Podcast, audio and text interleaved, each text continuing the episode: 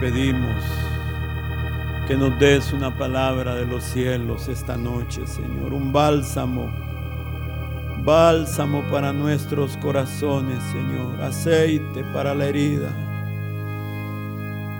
vino que alegra el corazón del hombre y el aceite que hace brillar su rostro, Señor, derrámalo esta noche.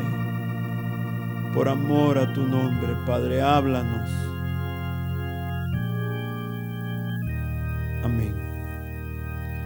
Pueden sentarse, hermanos.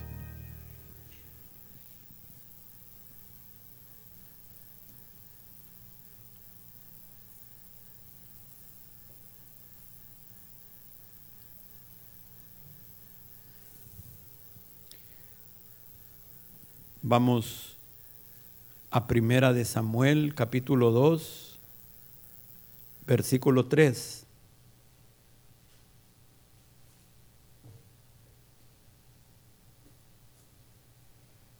Me avisan cuando lo tengan.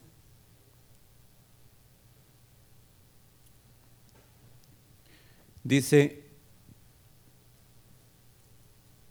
no multipliquéis palabras de grandeza y altanería, cesen las palabras arrogantes de vuestra boca, porque el Dios de todo saber es Jehová, y a Él toca pesar las acciones los arcos de los fuertes fueron quebrados y los débiles se ciñeron de poder. Los saciados se alquilaron por pan y los hambrientos dejaron de tener hambre. Hasta la estéril ha dado a luz siete y la que tenía muchos hijos languidece. Jehová mata y él da vida él hace descender al Seol y hace subir. Jehová empobrece y Él enriquece. Abate y enaltece. Él levanta del polvo al pobre y del muladar exalta al menesteroso para hacerle sentar, sentarse con príncipes y heredar un sitio de honor. Porque de Jehová son las columnas de la tierra y Él afirmó sobre ellas el mundo. Él guarda los pies de sus santos, mas los impíos perecen en tinieblas, porque nadie será fuerte por su propia fuerza.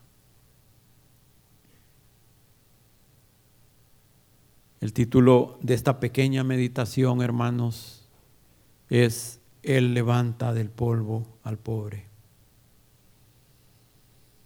En este pasaje vemos, se nos muestra la sabiduría y soberanía de la providencia divina, sus decisiones, disposiciones, sus ordenaciones, sus provisiones sobre los asuntos de los hijos de los hombres. Así son las vicisitudes y así son los extraños y repentinos cambios. El curso de acción de la vida, los cambios en la rueda de la vida. Muchas veces encontrando cambios repentinos entre la altura de la prosperidad, del poder y de la eminencia y la profundidad de la adversidad. Encontramos que el fuerte súbitamente es debilitado y el débil es fortalecido según le place al Señor. Si Dios habla, hermanos, los arcos de los fuertes son quebrantados, son desarmados, discapacitados para hacer como habían pensado. Aquellos que en la batalla parecían tener todas las ventajas y que se daban ya por vencedores, son de pronto vencidos.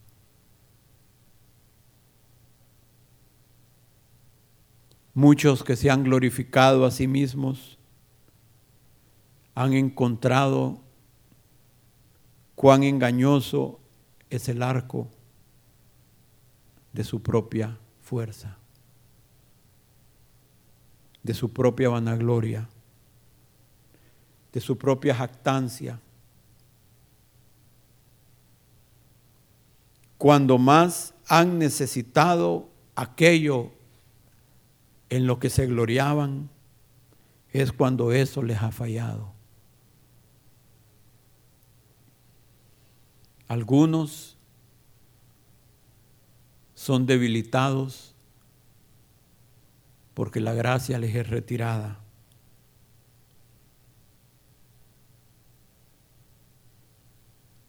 Otros, de repente la enfermedad los debilita.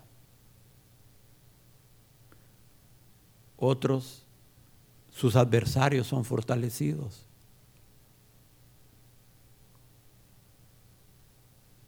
Pero por otro lado, hermanos, cuando el Señor así lo dispone, los débiles se ciñen de poder.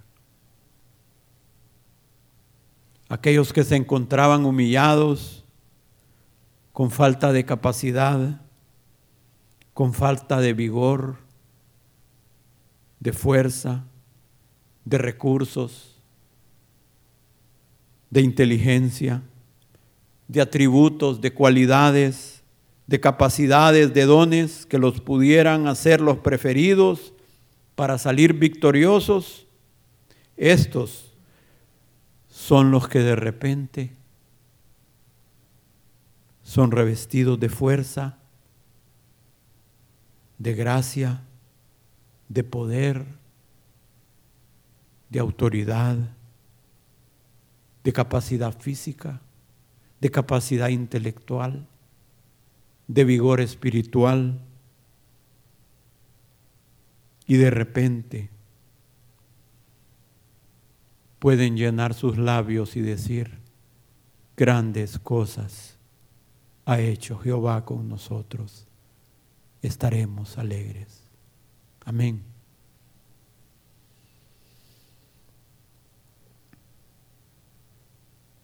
Dios puede hacer que aquellos que han sido traídos abajo por el dolor, por las circunstancias, que han sido previamente humillados, que sus manos sean fortalecidas y que sus rodillas endebles sean afirmadas, de tal forma que los cojos, como dice la Escritura, arrebaten el botín.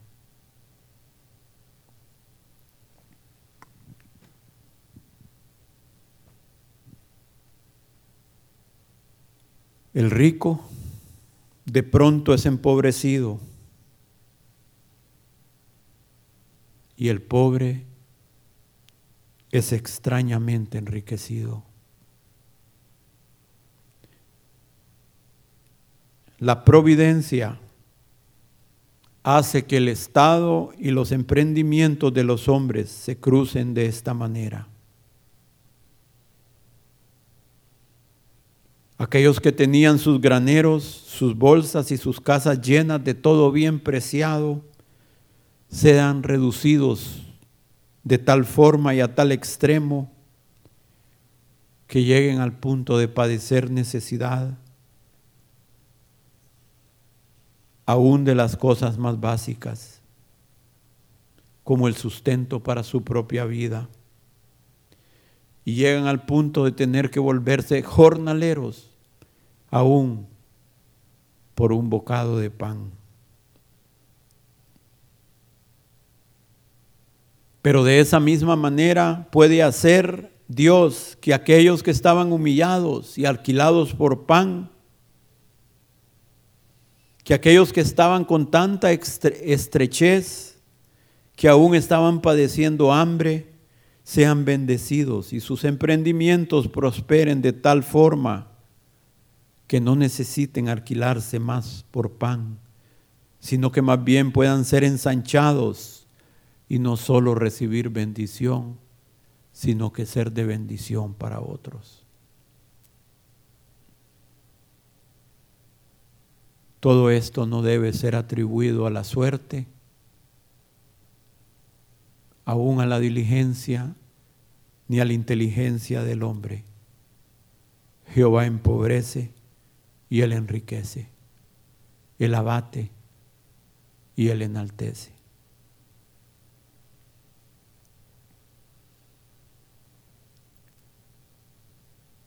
algunos les da el poder de hacer riqueza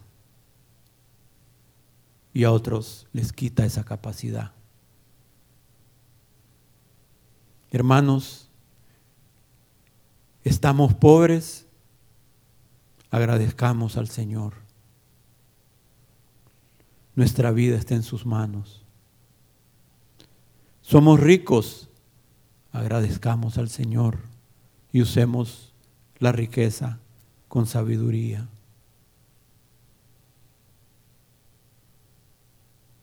Lo mismo sucede con el tema de la esterilidad, ya sea física o espiritual o en cualquier área.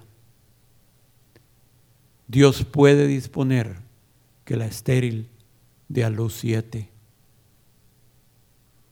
si a Él le place.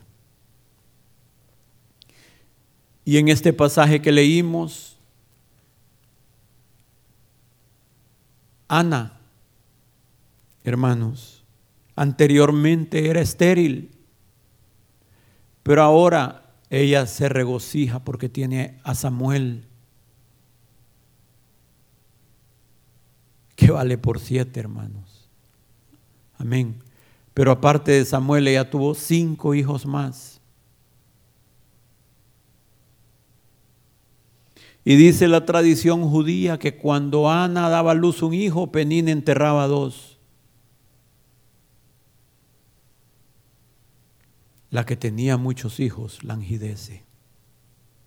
Dios es soberano y es Señor de la vida y de la muerte. Él da vida y Él la quita, pero le damos gracias porque nos ha concedido la vida. Amén, hermanos. Dice el Salmo, vida te la mandó y se la distes. Y a pesar de sus errores, Moisés dijo, viva Rubén y no muera. Tanto la exaltación como la humillación vienen de mano del Señor.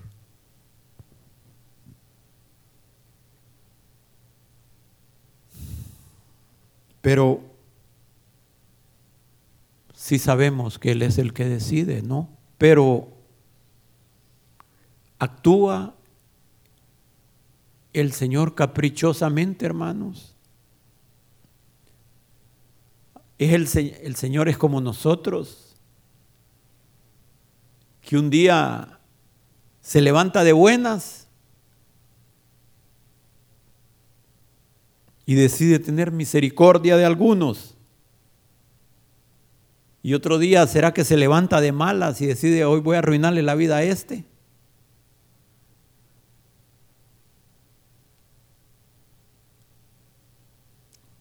De ninguna manera, hermanos. Gracias a Dios, Dios no es como nosotros. Él no está sujeto a los cambios de la luna.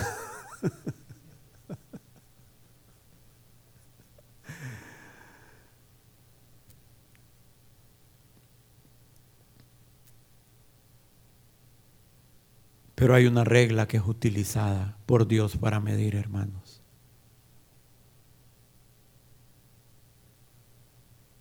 Y esa regla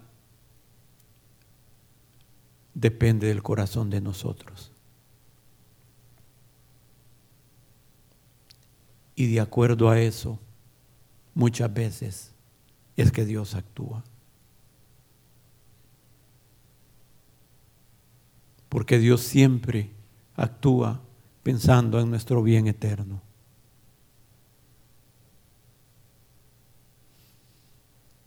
Hay algo en nuestro corazón que se llama actitud.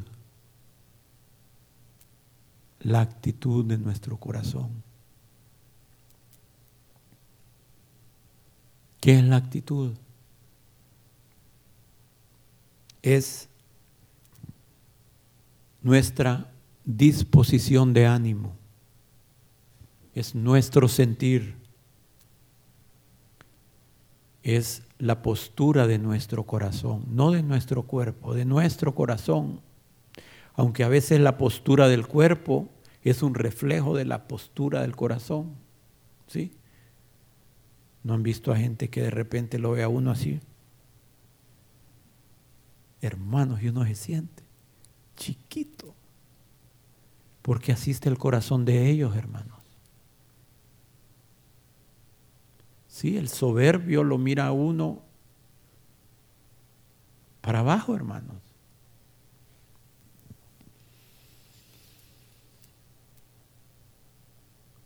La actitud es nuestra disposición interna. Es nuestra posición ante las circunstancias y las personas. Y Dios muchas veces actúa en respuesta a nuestra actitud. Hermanos, así como por nuestra actitud podemos ser promovidos, por nuestra actitud podemos ser removidos.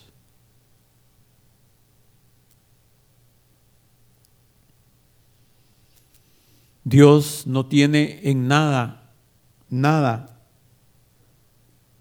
contra los que están en eminencia. Pero Dios sí se hace enemigo y resiste a los que están en eminencia con una actitud de orgullo y de soberbia, de autosuficiencia y de orgullo.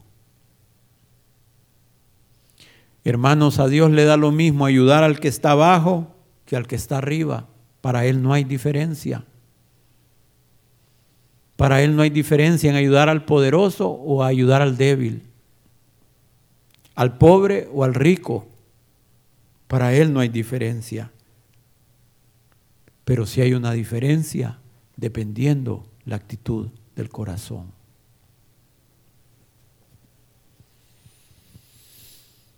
Él levanta del polvo al pobre y al menesteroso del muladar. No hay duda. Pero escuchen, hermanos.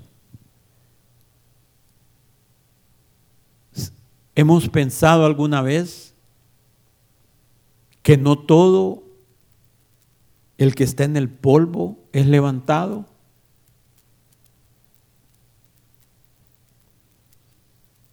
Y no todo el que está en el muladar es exaltado. Y no todo es, no todo estéril da luz siete tampoco. La pregunta no es si estamos en el polvo o estamos en el muladar. Hermanos, podemos estar bajo circunstancias de pobreza y de miseria tanto física como espiritual. La pregunta es si somos pobres y menesterosos de corazón. Por otro lado, no todo rico es bajado, ni todo poderoso es quebrantado, porque hay personas que aunque son ricos y poderosos, tienen una actitud correcta de corazón. Y Dios no ve ninguna necesidad de tratar con ellos. Dios ama bendecir, aumentar, Dios ama promover, pero dependerá de la actitud del corazón.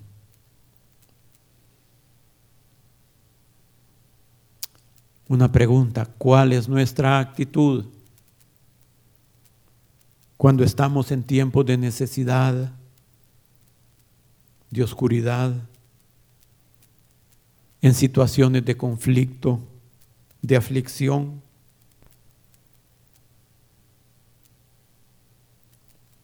¿Nos endurecemos o nos quebrantamos?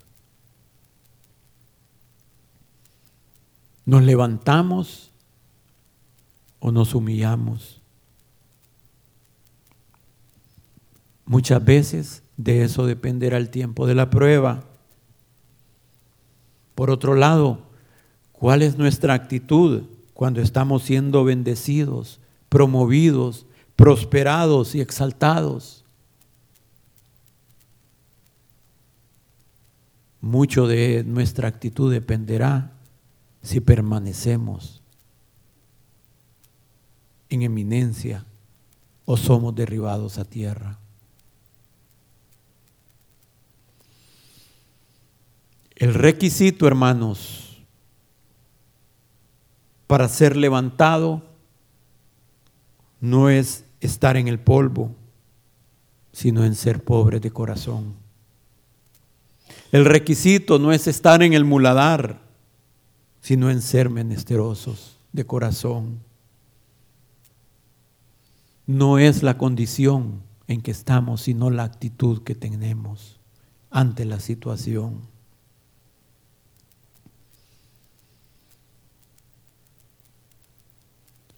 Y tener la actitud correcta es no solo el requisito para ser levantados, sino para permanecer levantados.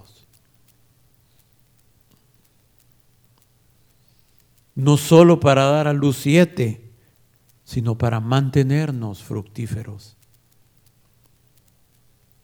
No solo para ser enriquecidos, sino para permanecer ricos.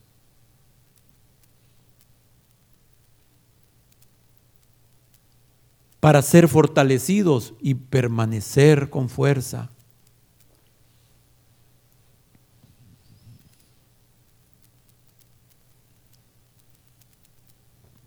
Hermanos,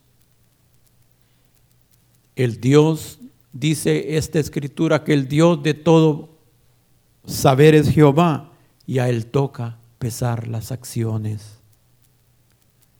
Pero las acciones, no lo exterior, sino de acuerdo a los motivos, a las intenciones de nuestro corazón, no de acuerdo a lo externo, porque hermanos, así como nosotros podemos ver el rostro de nuestro prójimo, de la misma manera Dios puede ver nuestro corazón.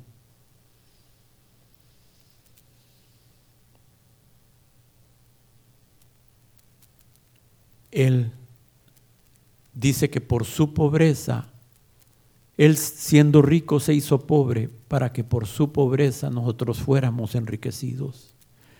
Él nos mostró la pobreza de su corazón para que nosotros escogiéramos eso y al escoger eso fuéramos enriquecidos.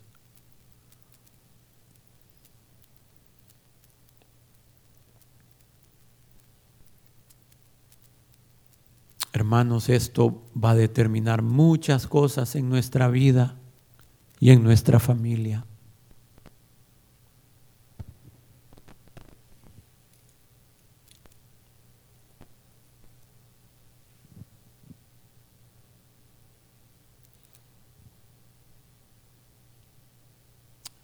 Bueno, mañana salimos de viaje, ¿verdad? La iglesia, un evento especial. ¿Con qué actitud vamos? ¿Con qué actitud vamos?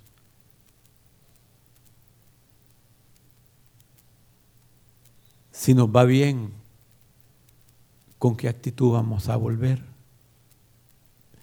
Si nos va mal, ¿con qué actitud vamos a volver?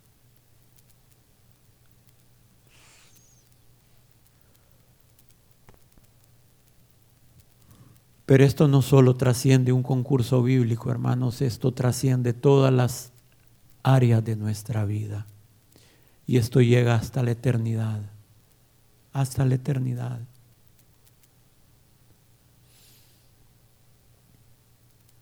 Él levanta del polvo al pobre y del muladar exalta al menesteroso para hacerlo sentar con los príncipes, con los príncipes de su pueblo. La promoción no viene por esfuerzo, no viene por suerte, viene por el consejo y la decisión divina, hermanos. Amén. Y sí tendremos que esforzarnos, sí tendremos que ser diligentes,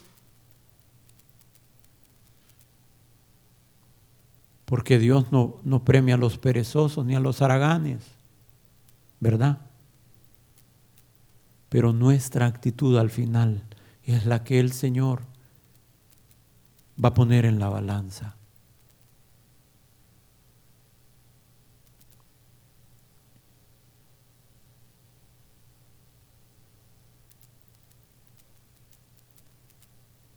Puede ser que Dios muchas veces escoja a los que menos probabilidades parecían tener.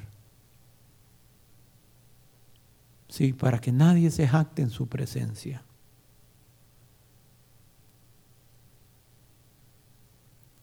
Y Dios puede sorprendernos con sus decisiones.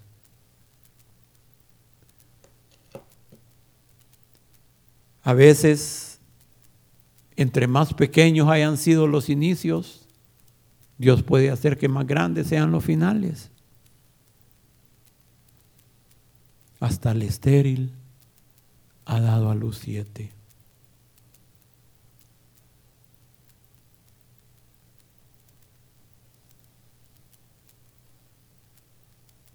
María dijo, engrandece mi alma al Señor y mi espíritu se regocija en Dios mi Salvador, porque ha mirado la bajeza de su sierva, la pequeñez de su sierva, la humildad de su sierva.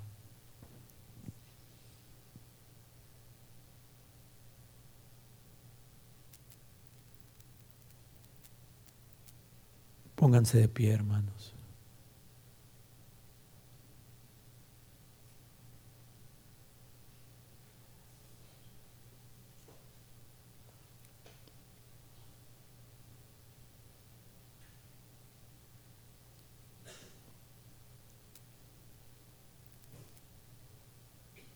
Esparció a los soberbios en el pensamiento de sus corazones quitó de los tronos a los poderosos y exaltó a los humildes. A los hambrientos colmó de bienes y a los ricos envió vacíos. Hermanos, que seamos encontrados en el lugar de los humildes, en el lugar de los quebrantados de corazón ya sea que estemos en circunstancias de eminencia, de importancia, de abundancia, o estemos en providencias humillantes. En cualquier circunstancia que estemos, hermanos, que tengamos un corazón humilde delante del Señor y de los hombres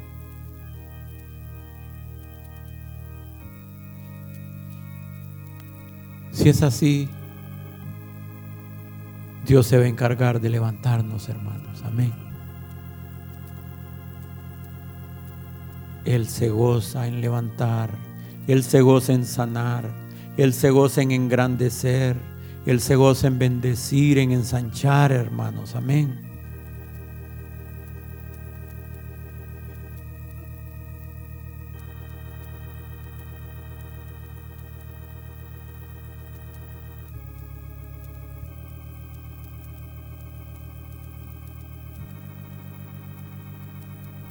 Señor, te agradecemos por estarnos mostrando tu camino, Señor.